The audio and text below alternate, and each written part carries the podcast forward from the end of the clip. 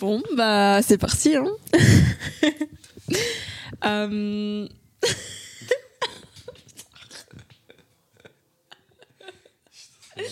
attends, attends, attends. Hey, c'est Emily Arena. Ça fait un mois que notre EP Moonstone est disponible sur toutes les plateformes de streaming. Et pour l'occasion, on lance notre podcast. Au fur et à mesure des épisodes, on se basera sur les thèmes que l'on a abordés dans nos différentes musiques et on développera un petit peu ce qui se cache derrière tout ça. C'est un peu le Emila Arena Extended Universe. Si t'as pas encore écouté nos musiques, c'est pas grave, tu peux quand même rester. Mais après, euh, go streamer par contre. Enfin, pour te la faire courte, dans cette série de podcasts, on va te parler évidemment de notre rapport à la musique et de nos processus de création, mais aussi de nos origines, de l'amitié, de la confiance en soi, de l'émancipation, de l'adolescence, de la nostalgie, aussi des voyages qui nous ont marqués et plein d'autres sujets. Dans notre première discussion avec Arena, nous allons nous concentrer sur notre single Don't Think of Me à Someone's Wild Stone. Et nous allons aborder le thème de l'influence des relations amicales sur nos vies.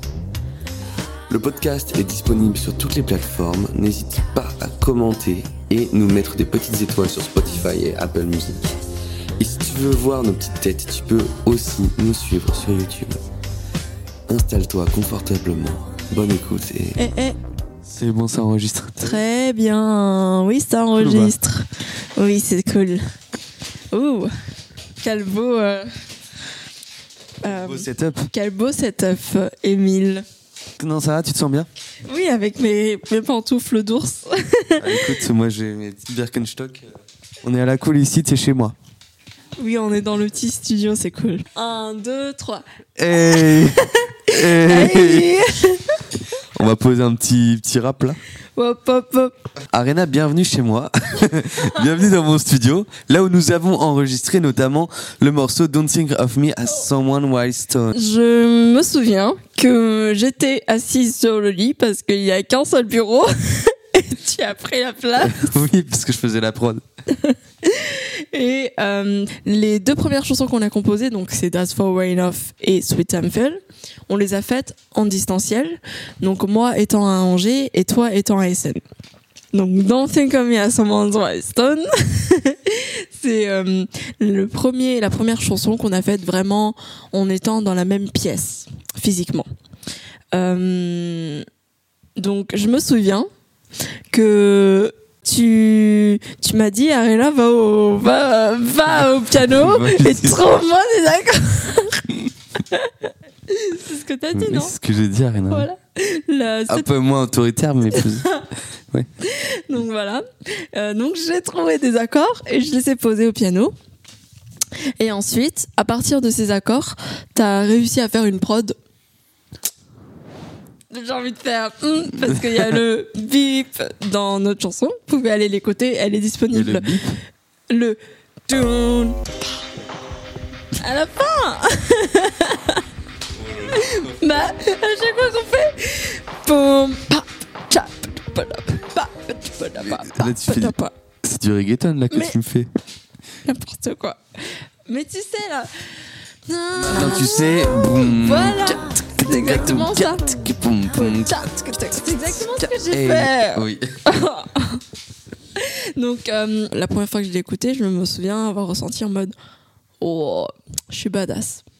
Je vais écrire quelque chose de badass grâce à sa prod qui est badass. Mais surtout, moi, ce que je me souviens, c'est que j'étais moi en train de faire la prod et en parallèle, toi, t'étais en train d'écrire sur le lit. hein. Oui, oui. Mon bureau est en ton lit. Ouais, ouais. Euh, bah ouais, ouais, mais c'était trop bien parce que moi je faisais les rythmes et tout, et, euh, et je mettais l'effet notamment un peu de vinyle sur le son euh, et tout ça. Et toi, en attendant, t'étais en train justement de, enfin, en, en parallèle, je veux dire, t'étais en train de d'écrire le texte et tout, et tu me tu me lisais, hop et tout. Et après, moi, du coup, je pouvais un peu réadapter par rapport à ce que tu disais, genre là, faudrait que ce soit plus court, ce passage-là, faudrait le réduire, machin. Ouais. Là, on pourrait mettre un pont, là, on pourrait mettre le refrain et tout ça. Mm, mm. Et ça, c'était vraiment trop cool. Ouais. Et je me souviens qu'à un moment, d'ailleurs, notamment, euh, j'avais fini la, plus ou moins la prod. Mm. Et moi, j'étais allé dans la cuisine euh, me faire un truc à manger, je pense. Ouais, et toi, que- t'as tout enregistré avec le micro qui est juste euh, derrière toi Oui, et tout. Pour la maquette et tout. Voilà. Et donc ça, voilà, c'était un petit peu le contexte de composition et de création du morceau. En vrai, ça s'est fait quasiment sur une journée, je crois. Ça s'est fait Sur un week-end, pour être Ah, exact. sur un week-end, mais on va pas dire qu'on, enfin, on n'a pas composé de 8h à 20h. Enfin, on avait commencé l'après-midi, on avait fini vers 20h, et le lendemain, pareil, début d'après-midi, 20h. Donc, ouais, une bonne dizaine d'heures, je dirais. Complètement. Et maintenant, moi, ce qui m'intéresserait, Arena, c'est de savoir un petit peu plus qu'as-tu écrit en fait dans ces paroles? Parce qu'on m'a beaucoup posé la question, ça veut dire quoi ce titre Don't think of me as someone while stoned Et du coup, je voudrais te poser la question, Arena, ça veut dire quoi ce titre Don't think of me as someone while stoned Alors, ma première réponse étant, euh, ça veut dire ce que les auditeurs pensent que ça veut dire. Ah bah, ça nous aide bien alors, tous. moi, Tout je, est dans je la- sais, mais Le les problème est- étant, tout est dans la, la métaphore et hum, si moi je partage concrètement ma version de ce que ça veut dire là maintenant, dans un sens, ça ça hum, fausse les idées des gens qui ont eu la première fois qu'ils ont euh, découvert ce titre. Ok. Mais bah vu que tu me poses la question, bah je peux le faire. Vas-y, réponds-toi, c'est quoi pour toi ce titre? Parce que en fait, euh, si j'ai bien compris, euh, tu parles un peu de comment euh, les relations amicales, enfin si j'ai bien compris, oui j'ai bien compris et tout, parce que je veux dire, tu me l'as expliqué et on en a beaucoup parlé aussi ensemble, parce que c'est un thème qui me touche forcément. C'est comment les relations amicales ont influencé la personne que t'es, tu vois. Oui. C'est ça. C'est ça. Donc, une, une Wildstone, c'est quelque chose pour moi que je, je définirais comme, comme étant euh, quelque chose de, qui s'émancipe, euh, quelque chose de, de beau, qui, qui a confiance en soi, qui, qui est présent, qui est indépendant, qui, qui est vraiment euh, brille de partout. Ok. Donc ce serait la personne, ce que tu as envie de devenir à la fin de la musique, plus ou moins? Oui, exactement. Et hum, je parle directement en fait à quelqu'un en, en disant, bah, je ne suis pas cette chose qui brille, qui s'émancipe euh, par rapport à quelqu'un d'autre. C'est pas, ce, ce- ce n'est pas les relations que j'ai dans, dans ma vie de tous les jours qui me définit comme étant cette personne-là. C'est toi qui te définis comme ça. Bien sûr, mais hum, et hum, c'est pas quelque chose de de, de limité à un, un espace-temps T. C'est quelque chose qui évolue indéfi- un- infiniment, Indéfiniment. indéfiniment, Ouais. Et euh, et qui change au fur et à mesure bah, du temps, mais aussi, au- enfin par rapport à moi-même, quoi. Ok.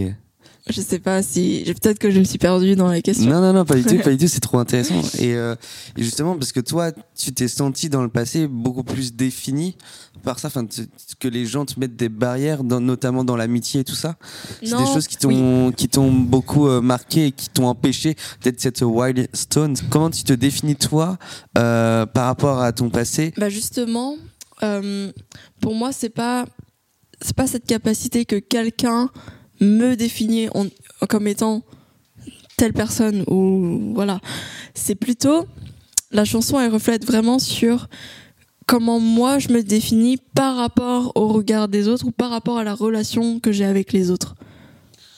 Ah oui, là, t'es pas dans le fait de de, de dire c'est les autres qui te définissent comme ça, c'est toi Bah, qui te définis par rapport au regard que les autres portent Bien toi. sûr que donc c'est la réflexion de ce que les autres définissent par rapport à moi, mais je pense que euh, c'est plus intéressant en tout cas de parler de mon point de vue parce que je connais pas le point de vue des autres. Donc je peux sûr. pas dire de de mon de de mon de ma vision des choses, je peux pas dire euh, toi tu tu m'as fait ça donc euh, tatati tatata.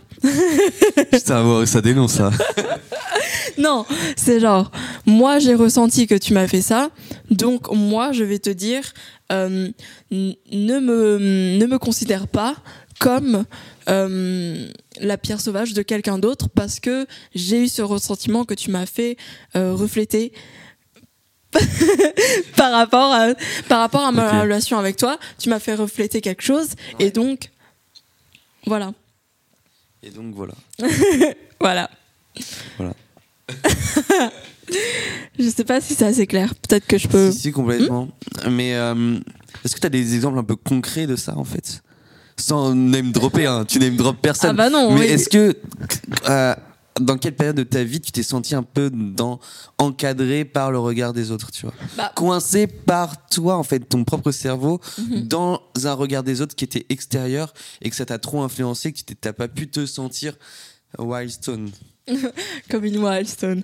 Euh, en soi, j'ai envie de te dire, bah, tout le temps, encore aujourd'hui. Parce que c'est- S'émanciper soi-même, c'est pas Du quelque chose. Ça, ça, ça, ça n'a pas de fin. Enfin, ça va continuer encore toute sa vie, je pense. C'est c'est un travail constant, je, pour moi. Ouais. C'est comme euh, dire euh, euh, arrête d'être timide. C'est un travail jusqu'à. C'est toute une vie. C'est un travail d'une vie entière. Complètement, complètement. Mais, mais je me souviens quand on en avait parlé justement de ce thème-là et tout, moi ça m'avait pas mal forcément touché, tu vois, quand t'as voulu aborder ce thème-là, moi je me suis senti grave, euh, euh, je me suis vachement reconnu là-dedans. Toi tu utilises beaucoup de métaphores parce que t'adores euh, pouvoir justement avoir ce truc un petit peu plus subtil et tout ça, de, de pas forcément euh, que ce soit obvious dès le premier abord. Mais ce thème-là, ouais, ouais, non, je parle de, je parle de ce morceau-là en tout cas. Mais ce thème-là, il me parle particulièrement parce que quand j'étais bah, au collège ou au lycée, évidemment, c'est des choses où le regard des gens, ça a tellement d'importance que, en fait, tu t'enfermes plus dans ton propre cerveau à se dire mais que vont penser les autres de moi? Est-ce que je peux vraiment me libérer et m'émanciper de ce regard-là euh, que de se dire mais attends, vas-y, vis ton truc et tout ça. Et j'ai l'impression, et notamment depuis que je fais de la musique personnellement, que c'est un truc qui, qui ressort vachement, enfin, où j'arrive de plus en plus à m'émanciper de par la création. Quand je compose une musique, je suis tellement dans un monde où je suis déjà, bon, après, je suis, j'ai pas de regard des gens. Tu vois, je suis moi face ça. à mon ordinateur et ma musique et tout ça. Mais C'est ton euh, safe, safe space. c'est clairement une safe space. Tiens, c'est ça, c'est ça, c'est la musique, c'est complètement une safe space, tu vois. Et, et en fait, c'est ça, il y a, y, y ce truc-là de, euh, de pouvoir quand même, mais grâce à, ce- à cette safe space, à cette safe space, c'est pas si évident à dire, je peux euh, me retrouver maintenant euh, en confiance dans ce lieu-là. Et du coup, quand je vais dans un autre lieu euh, et que je rencontre des nouvelles personnes ou que je vais juste voir des amis, parce qu'en fait, c'est ça aussi un truc que j'ai remarqué, euh, cette émancipation, euh, cette wildstone, pour moi, elle est encore plus dure à avoir avec des amis proches que avec des gens que je connais pas. Dans le sens où les amis proches, ils ont déjà un jugement et moi j'ai déjà une façon d'être avec eux euh, que je n'aurais pas avec des gens que je ne connais pas. Exactement. Et ça, c'est un truc qui se voit encore plus du fait d'être à l'étranger, je pense, Oui. pour le coup. C'est comme si tu avais plusieurs personnalités Ah, mais clairement. euh, par rapport à une amitié euh, euh, précise et une autre amitié, etc. Les amitiés que j'ai avec les gens euh, en Allemagne, c'est tellement une autre façon d'être que celle que j'ai avec mes, mes Bien amis sûr. en France, tu vois. Déjà parce que bah, la langue fait que tu peux pas avoir la même personnalité Ouais. euh, que quand tu parles avec ta langue euh, natale. Tu peux pas être la même personne, entre guillemets, ou refléter la même personne. Tu es toutes ces parties-là. J'ai une petite justement. question intéressante, à te- qui me vient comme ça là, comme une euh, cerise sur le gâteau, une Oh. étincelle, je sais pas. Euh, Est-ce que tu te sens plus Wildstone quand tu parles en anglais ou en français? Ah euh, Eh ben ça dépend. Ça dépend. Ça dépend des moments. Euh, comment dire Je pense que j'ai beaucoup, j'ai une perso- enfin, j'ai en moi ce, ce truc que beaucoup d'enfants, j'en suis sûre, bah, de, des années 2000 ont eu. Euh, S'ils ont eu bah, des, grands, des, des grandes sœurs ou grands frères euh, qui étaient beaucoup intéressés par, forcément par la culture euh, anglo-saxonne, qui qui est arrivé d'un coup le gros boom de des années 2000 avec toutes ces toutes ces ces, cultures surtout bah, anglaises ou américaines ou enfin anglo-saxonnes euh, qui sont arrivées en France et euh, et bah moi je pense notamment à, donc à Disney Channel à T'as été vachement bercé là-dessus. bah en fait. oui, tout ce petit monde de, de Disney, euh, de le petit Hollywood, euh, avec. euh, Perso, moi j'étais Team Gully, mais. euh, oui, moi aussi. Ça, ça n'empêchait que je regardais beaucoup Gulli aussi, mais d'une certaine manière, j'y trouvais un safe space aussi dans ces cultures. Parce que euh, pourquoi tu hoches de la Parce tête qu'en fait, à chaque fois que tu dis safe space, j'ai space cake dans la tête et ça a rien à voir. je sais pas pourquoi Ah j'ai ça. Je suis désolé. Je suis désolé. C'est sûr que l'un euh, euh, nous rend gourmand et l'autre. Nous rend safe. non, non, mais oui, que euh, j'ai j'y ai construit du coup une safe space dans cette. euh, j'ai pas envie de dire dans cette langue parce que c'est pas comme si je me mettais à la parler tous les jours et H24. Mais attends, Disney Mais- Chalet, tu le regardais en anglais ou en français? Je regardais en français pourtant. Ouais, c'est C'est ça. ça. Mais j'écoutais euh, les chansons, par exemple, j'ai bah, Anna Montana. Le, les chansons, bien sûr qu'elles n'étaient pas traduites en français, donc je les apprenais en anglais. Et donc c'est à partir de ce moment-là où bah, j'ai découvert un monde euh, auquel bah, je, me sentais vraiment à l'aise. Euh, euh, donc chanter euh, avec euh, Miley Cyrus ou Anna Montana, euh, toutes ces chansons euh, de Disney et tout. Et, euh, et même, enfin, les représenter. Tu voulais chanter? Non, non, You got the best of Ah all non, world. Jenny, I can't stop. No, no, I. No, no. Je connais même pas les paroles. Mais, ce que je voulais dire, c'est que, bah, avec euh, ma meilleure amie de primaire, on faisait, quand- on faisait euh, aussi des spectacles devant les gens de notre classe parce qu'on adorait ça.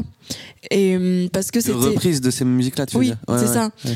Et parce qu'on se sentait euh, à l'aise. Mais on faisait aussi des reprises, par exemple, de Joyce Jonathan. Non, mais très. Et en quoi ça, ça t'a. Du coup, ça t'a forgé, en fait? En gros, ce que j'essaie de dire, c'est que hum, ça m'a construite une certaine place dans ma tête, enfin, de confort, euh, où j'étais aussi acceptée. Euh, là, par exemple, où, où je me où je me euh, je me voyais pas euh, je sais pas là où je, me sentais pas représentée et ben j'essayais de de trouver une niche autre part d'une certaine manière. Et du coup bah je l'ai trouvé euh, grâce à ces influences là aussi. Et en quoi, du coup, dans la culture euh, française, euh, dans, à l'école et tout ça, tu- te sentais peut-être introvertie ou pas à ta place? Est-ce est-ce que c'était le cas ou pas? Oui oui. Comment dire? Non enfin musicalement en parlant on- toujours non Musicalement et non, en vrai, euh, pas que en fait. Parce que forcément, ça a forgé, tu vois, c'est des périodes qui sont Ouais. tellement euh, charnières, tu vois, le, le- le collège, le lycée, ça te forge tellement le caractère et tout ça. Et c'est des moments où on a tous tellement de mal à, à- à s'émanciper du regard des autres, Ouais. tu vois. Mhm. Et les amitiés, elles sont tellement euh, Mhm. importantes à ce moment-là, genre c'est la base de ta vie, tu vois. Euh, clairement. Alors, je pense que hum, c'est plutôt du coup la période du collège, là où vraiment on- le regard des autres il ça arrive des vraiment. gens, mais en vrai, ouais, ça arrive, c'est là où ça arrive. c'est là où c'est le, le plus fort, on va dire. Euh, C'était quoi ta question déjà? Euh, comment t'as pu t'en émanciper et est-ce que est-ce que par rapport toi tu t'étais vachement dans les dans les films dans les séries euh, et tout Disney et tout est-ce que euh, quand tu te retrouvais au collège ou au lycée euh, t'avais ce problème là en fait de de confiance en toi et à quel moment tu te sentais Whitestone ou pas en fait là-dedans? Bah, en fait, ces cultures anglo-saxonnes, elles arrivaient en masse et que beaucoup plus de gens, du coup, y étaient touchés ou s'y assimilaient. Et bah, ça me mettait aussi en, en réconfort que j'étais pas toute seule à être dans une niche de quelque chose. Enfin, complètement et qu'il n'y avait pas que cette niche. Vu que c'est pas la niche principale, du coup, c'est ça qui me, qui me faisait aller vers euh, cette c'est quoi niche-là. la niche principale? Pas pas Bah, la niche principale est, est la culture française. oui oui oui oui Donc en fait t'avais trois différentes cultures qui, nourri- qui te nourrissaient au quotidien tu vois Oui, c'est ça. malgache française et euh, ang- anglo-saxonne Oui, oui, on pourrait dire anglo-saxophone, anglo-saxophone, saxophone. Oh là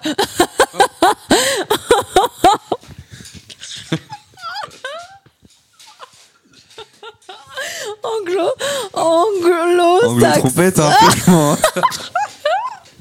Elle est où la fanfare? Il y a pas de fanfare euh, Ouais. Euh, Tout ça pour t'avais ces dire. trois cultures-là, et moi, ce que je veux savoir, c'est en fait à quel moment tu te sens Wildstone ou pas, tu vois? C'est ça, putain. C'est vrai que c'est la question depuis le début.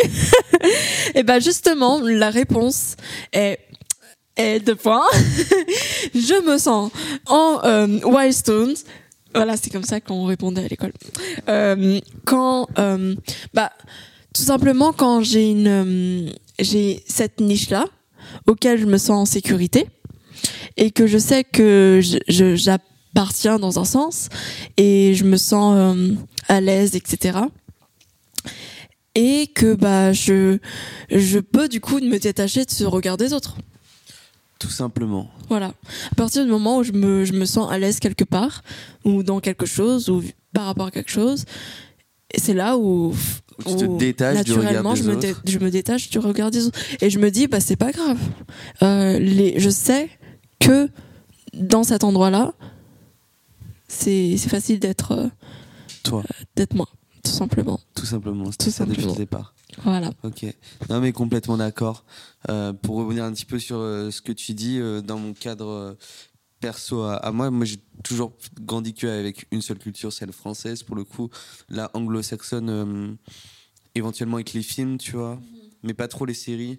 Comme j'ai dit, moi j'étais Team Gulli, voilà. Euh, Bah, Gulli, et avec sa petite écoute, météo, ouais, elle était bien. hein. Quoi La- La petite météo, Ah, là, tu c'est sais de Gulli, bien sûr, Oui. évidemment. Et euh, non, mais ce truc de safe place, tu vois, euh, bah, moi, je l'avais plus dans ouais, de la culture, dans le sport, dans la musique, beaucoup. Euh, et dans le, euh, ouais, dans le sport, je faisais beaucoup de tennis, de judo et tout ça. C'était des, endroits où je me sentais bien, où je me sentais moi-même aussi. Et c'est vrai que par contre, à l'école, pour le coup, là, j'avais vachement de mal à, à, m'assumer, à m'accepter comme j'étais. Et au fur et à mesure des années, je pense avec l'expérience, puis avec le temps, puis notamment avec l'arrivée des études supérieures, tu commences à t'apprécier comme t'es, puis évidemment l'émancipation avec les, parents, la famille. Nous qui vivons actuellement à l'étranger, en, en Allemagne, comme j'ai dit précédemment, bah en fait, t'es obligé de, de te faire confiance et de toute façon, t'es le maître de ta vie, donc si tu fais pas les choses et si tu t'assumes pas comme t'es, bah tu vas te faire marcher dessus un peu euh, partout. Ça peut être, sûr. surtout en plus avec la barrière de la langue, tu vois, ça peut être euh, très très contraignant, euh, que ce soit euh, avec des propriétaires ou avec. euh, Ça avec, sent le vécu, là, hein. ouais, avec, non, mais avec des profs et tout ça, tu vois, tu peux largement euh, très vite te rendre, euh, être submergé par plein de choses et tout. Et si t'es pas un minimum euh, carré, que tu te laisses pas, euh, bah, arrêter de, de te faire, de te faire euh, presque humilier ou euh, en tout cas euh, euh, re- euh, par le regard des autres. Et tu dis non mais vas-y hey, je m'assume comme je suis et je suis qui je suis et surtout en vrai à l'étranger t- en plus avec le statut de français c'est quand même pas mal tu vois les, les français on est pas mal vus à l'étranger et il y a un truc de euh, tu peux grave euh, Facile. ouais c'est grave facile Tout le tu vois. monde euh, tout le aime monde a envie la culture française. ami, euh, avec les français ouf Bien ça. sûr. Ça, ça m'aimerait. Il faudra qu'on fasse un podcast sur notre relation avec les cultures et, Ouais. pas étrangères mais les internationales. Tu vois. Oui, oui. Ouais. Mm. Notre ça, arrivée en vu- Allemagne. Hier, je parlais avec une prof. Elle me disait le mot. Je disais Ausländer. Ausländer en allemand, ça veut dire étranger. Je disais ouais, moi en tant qu'étranger, machin. Elle me disait. En Allemagne, euh, si tu dis le mot étranger, euh, c'est hyper connoté négatif, tu vois. Alors qu'en français, Ah pas trop. Et je trouve ça assez ouf, justement. Eux, ils disent international, ils disent jamais le mot étranger, tu vois. Parce que c'est hyper connoté. Un autre sujet très intéressant, mais qu'on abordera peut-être euh, dans un autre podcast. Arena, euh, est-ce que tu as des petits ajouts à, à rajouter sur le son? Évidemment, Oui. est- Oh, on n'a pas fini, on a parlé que du titre là en Oui, c'est sûr, sûr. Forcément, selon mes, mes euh, relations avec euh, certaines personnes et d'autres, j'avais une personnalité différente. Euh, j'avais des amitiés où euh, j'étais complètement moi-même, complètement en safe space. J'avais l'autorisation, entre guillemets, d'être bizarre, d'être rêveuse, folle. Toi euh, Moi. Euh, d'être aussi euh, audacieuse et non timide, comme je, le contraste avec beaucoup de relations où je suis beaucoup timide, parce que bah, je m'ouvre pas forcément de la même façon qu'avec d'autres personnes, ou un peu plus, bah, comme, comme j'ai dit, pas bébête, mais quand t'as un- cet aspect de toi qui est un peu rêveur Mhm. dans les nuages, je sais pas si pour toi c'est pareil, mais Je pense que oui.